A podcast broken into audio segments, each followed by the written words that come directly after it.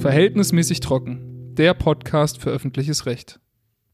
Verfassungsrecht hat natürlich auch immer viel mit Politik zu tun. Dies gilt vor allem auch für unsere aktuelle Folge, in der wir über Corona und Verfassungsrecht gesprochen haben. Wir haben uns gedacht, dass euch auch die politische Sicht auf dieses Thema interessieren könnte. Deshalb haben wir mit der Bundestagsabgeordneten für die SPD-Fraktion Sonja Steffen gesprochen, die auch im Rechtsausschuss sitzt. Hallo Frau Steffen, herzlich willkommen bei Verhältnismäßig trocken. Vielen Dank erstmal, dass Sie sich heute die Zeit genommen haben für ein kleines Interview. Wir haben uns in der aktuellen Folge mit der Corona-Pandemie und der Rolle des Parlaments beschäftigt und würden gerne von Ihnen wissen, wie sich Ihre Arbeit als Abgeordnete während dieser Krise verändert hat.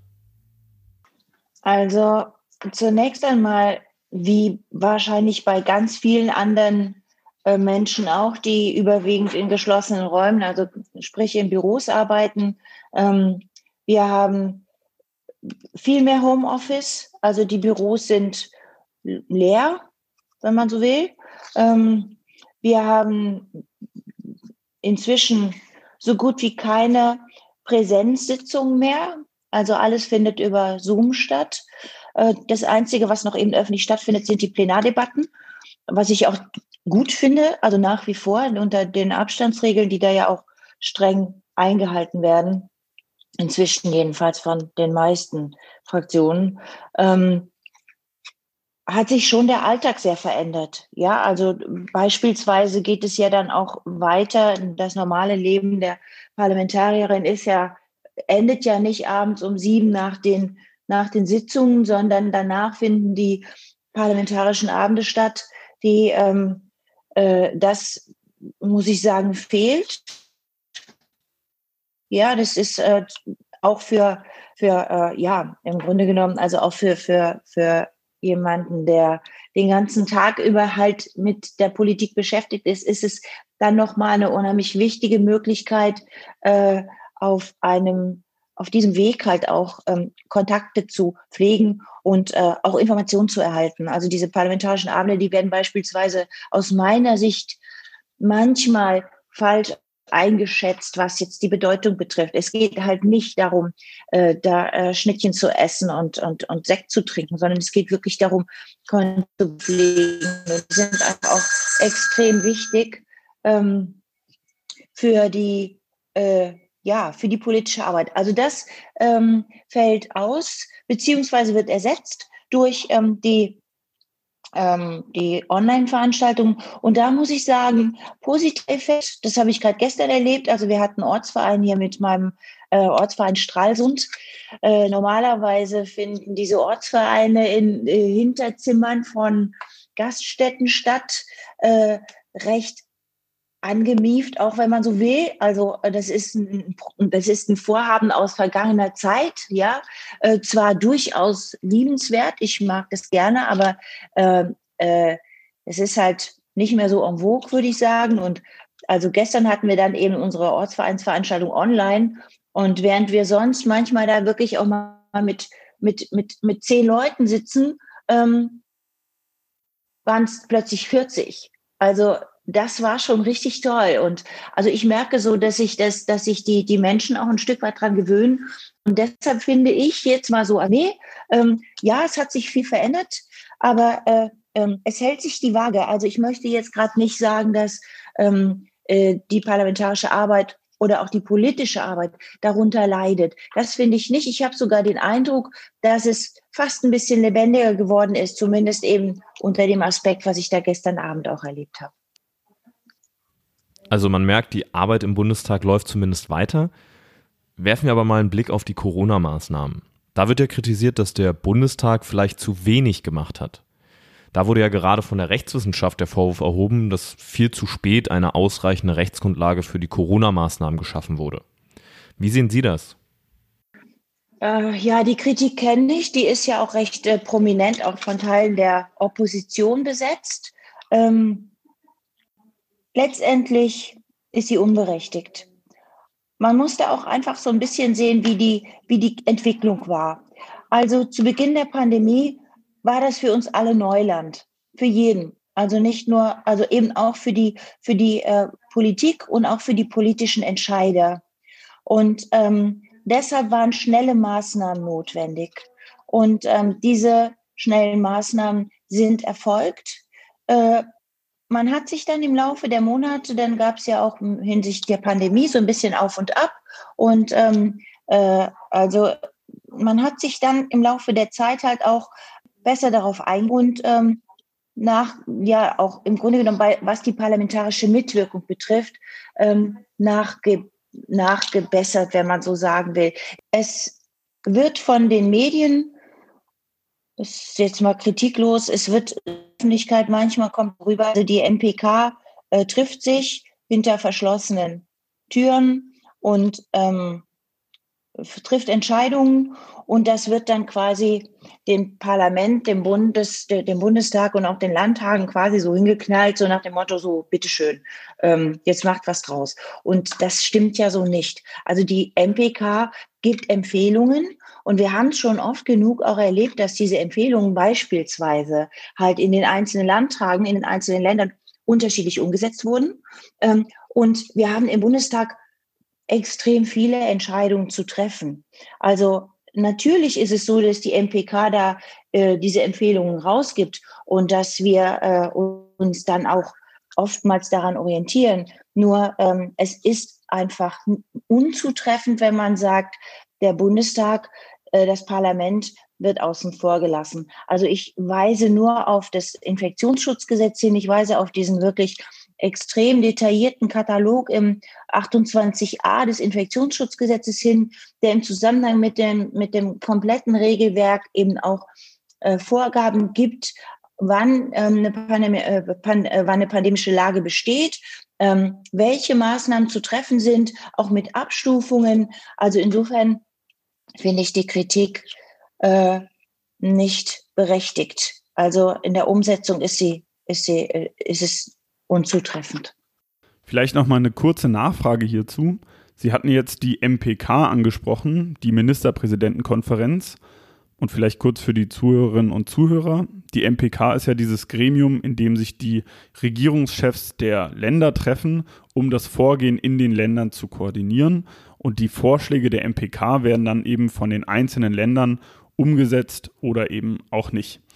Jetzt ist es ja aber so, die Arbeit der Länder und auch der Länderparlamente kann ja nicht die parlamentarische Arbeit des Bundestages ersetzen.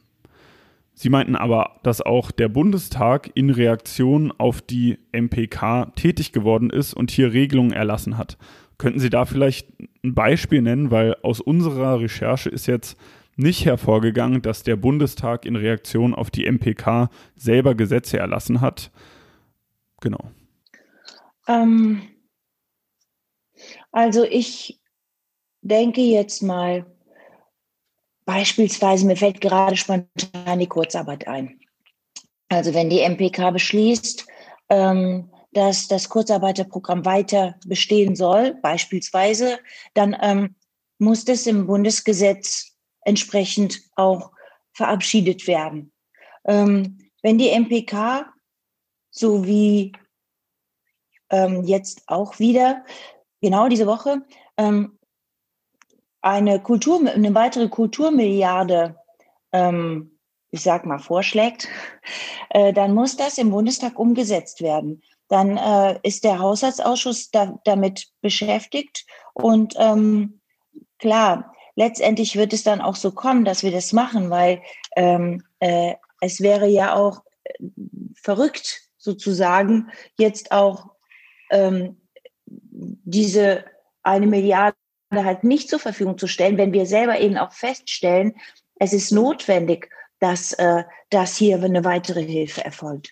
Aber wenn jetzt zum Beispiel also für irgendein Projekt vorgeschlagen würde, äh, wir brauchen jetzt hier weitere fünf Milliarden, um ähm, ähm, äh, ja, ich will da jetzt niemandem zu nahe treten, aber um ähm, äh, zum Schutz von Dieselmotoren ja, mal um ein absurdes Beispiel zu bringen, ähm, dann würde man schon damit rechnen müssen, dass im Bundestag das wirklich auf massive Kritik stößt und dass das in der Umsetzung so nicht erfolgen wird, dass man sich da auch durchaus wirklich auch stark macht und äh, ähm, äh, auch gegen, ähm, äh, gegen die, die, die eigenen Ministerien auch Entscheidungen trifft. Das ist durchaus möglich. Also insofern ähm, ähm, ja, das sind vielleicht mal so zwei Beispiele, wo äh, der Bundestag extrem mit der Corona-Krise und mit den Umsetzungen der äh, MPK beschäftigt ist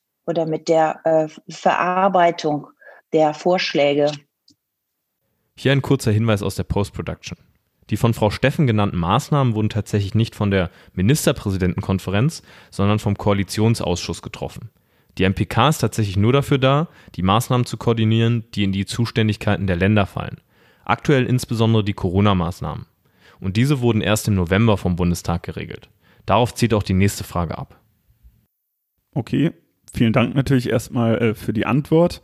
Aber bleiben wir vielleicht noch mal ganz kurz bei den Grundrechtseingriffen. Es sind sich ja eigentlich alle einig, dass wir in der Corona-Krise jetzt Grundrechtseingriffe erfahren haben, die es so bisher in der Bundesrepublik noch nicht gab. Und diesbezüglich hat der Bundestag eben erst im November eine Regelung geschaffen. Hätte man so eine Regelung wie Paragraph 28a, die der Exekutive ja immer noch sehr viel Spielraum belässt, nicht schon früher schaffen können? Also damit hätte man ja auf die rechtswissenschaftliche Kritik reagieren können, die diesbezüglich geäußert wurde.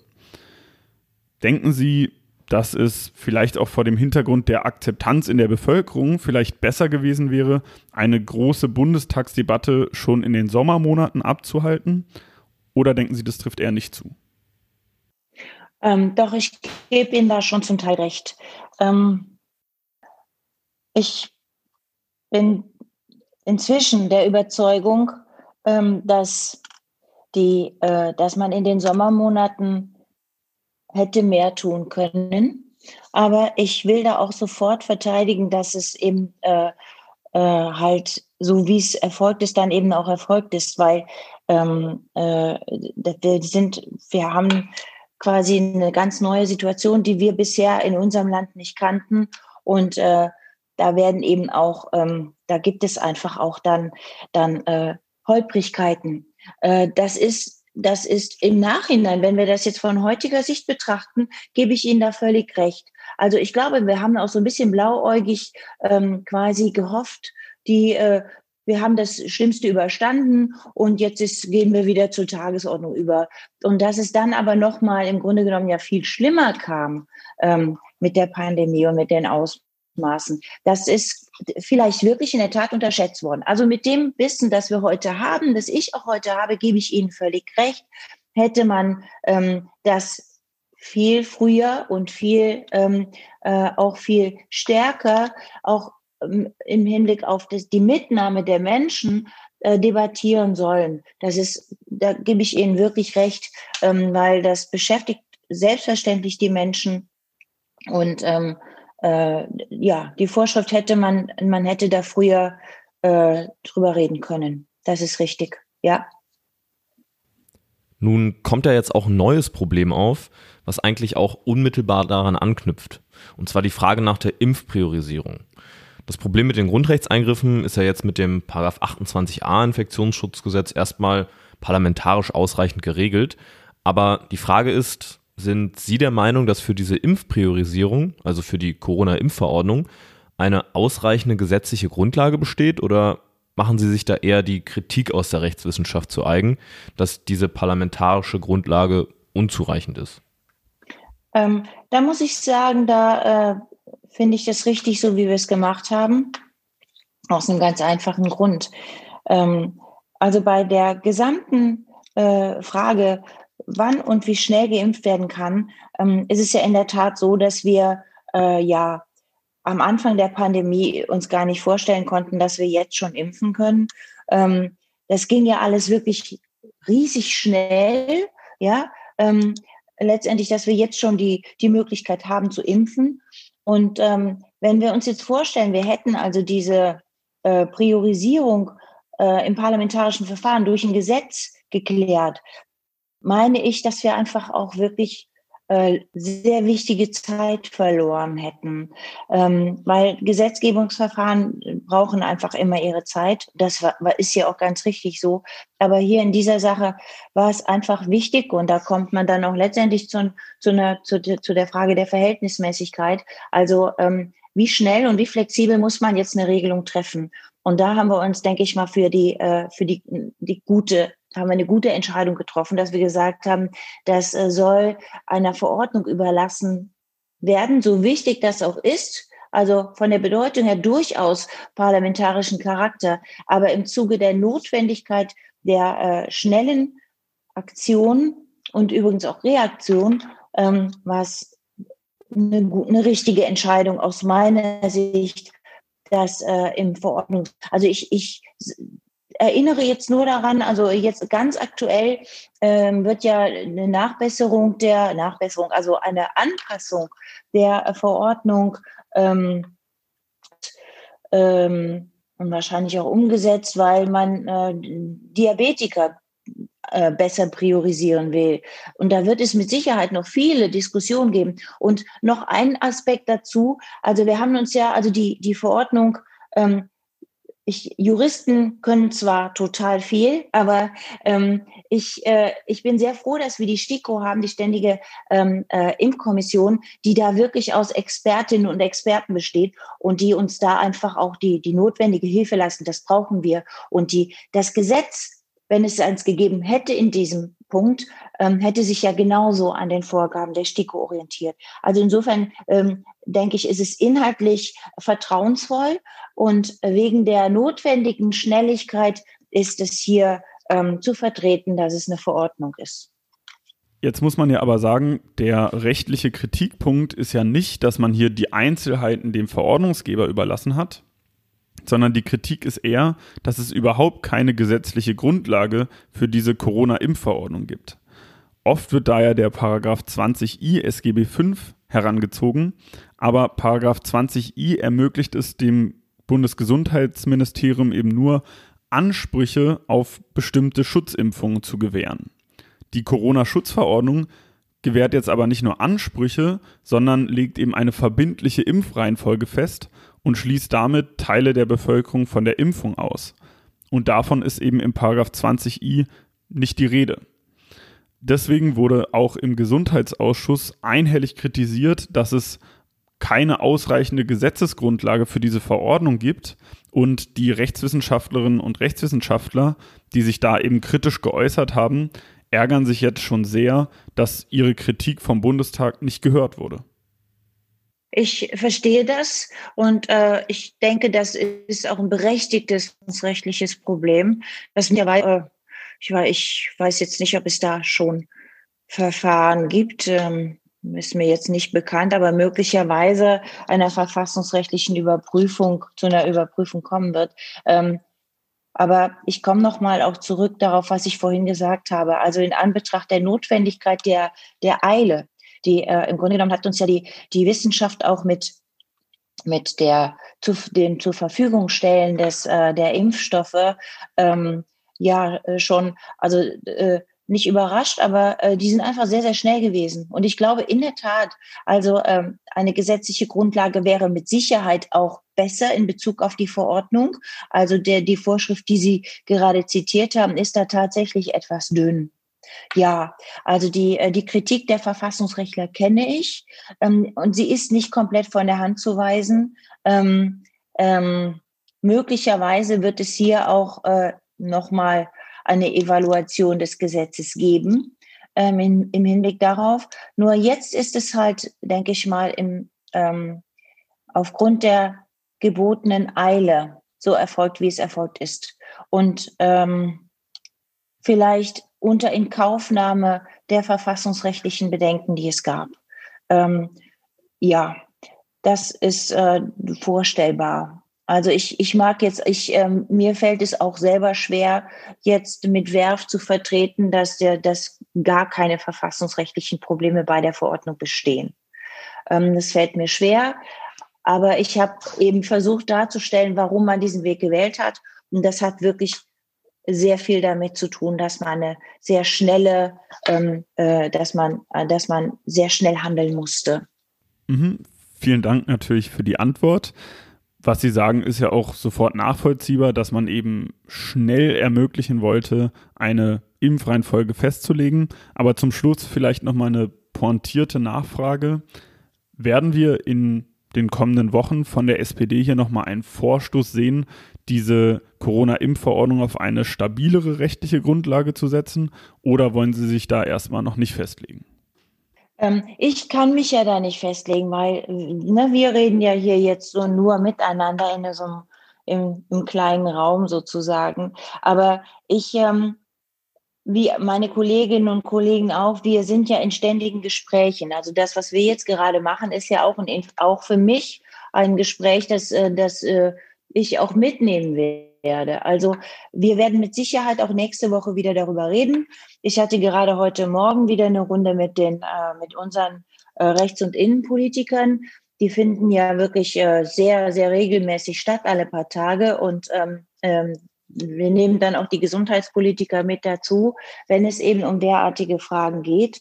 Und weil wir jetzt ja auch wieder die Verordnung auf den Prüfstand stellen, ja, auch im Hinblick auf die äh, Nach Nachjustierung der Priorisierung, ähm, wird das mit Sicherheit auch Thema sein. Und ähm, wir werden das mitnehmen. Ich kann Ihnen jetzt nicht sagen, inwieweit ähm, wir jetzt in den nächsten Wochen diesbezüglich ähm, eine, eine, sagen wir mal, sicherere, ein, eine, eine sicherere äh, gesetzliche Grundlage für die Verordnung schaffen werden. Ähm, es ist nicht äh, ausgeschlossen, aber ich, äh, wir haben natürlich auch immer noch unseren Koalitionspartner, äh, mit dem wir darüber reden müssen. Und der, äh, die, der Koalitionspartner ist schon sehr davon überzeugt, sehr selbstsicher davon überzeugt, dass die Verordnung reicht. Aber ich nehme das auf alle Fälle auch mit. Und ähm, wir werden es in der SPD diskutieren. Und ich hoffe, dass Sie da auch ähm, die notwendigen Informationen dann auch nochmal an öffentlicher Stelle ähm, erreichen werden. Alles klar, dann vielen Dank. Es hat uns sehr gefreut, da Ihre Einschätzung zu hören. Ja, mich hat es auch gefreut. Dann wünsche ich Ihnen ein schönes Wochenende. Ja, das war unser Interview mit der Bundestagsabgeordneten Sonja Steffen. Es hat uns natürlich große Freude gemacht und jetzt kann ich endlich den Satz sagen, den ich schon immer mal sagen wollte. Dieses Interview haben wir aus Termingründen schon vor der Sendung am Freitag aufgezeichnet.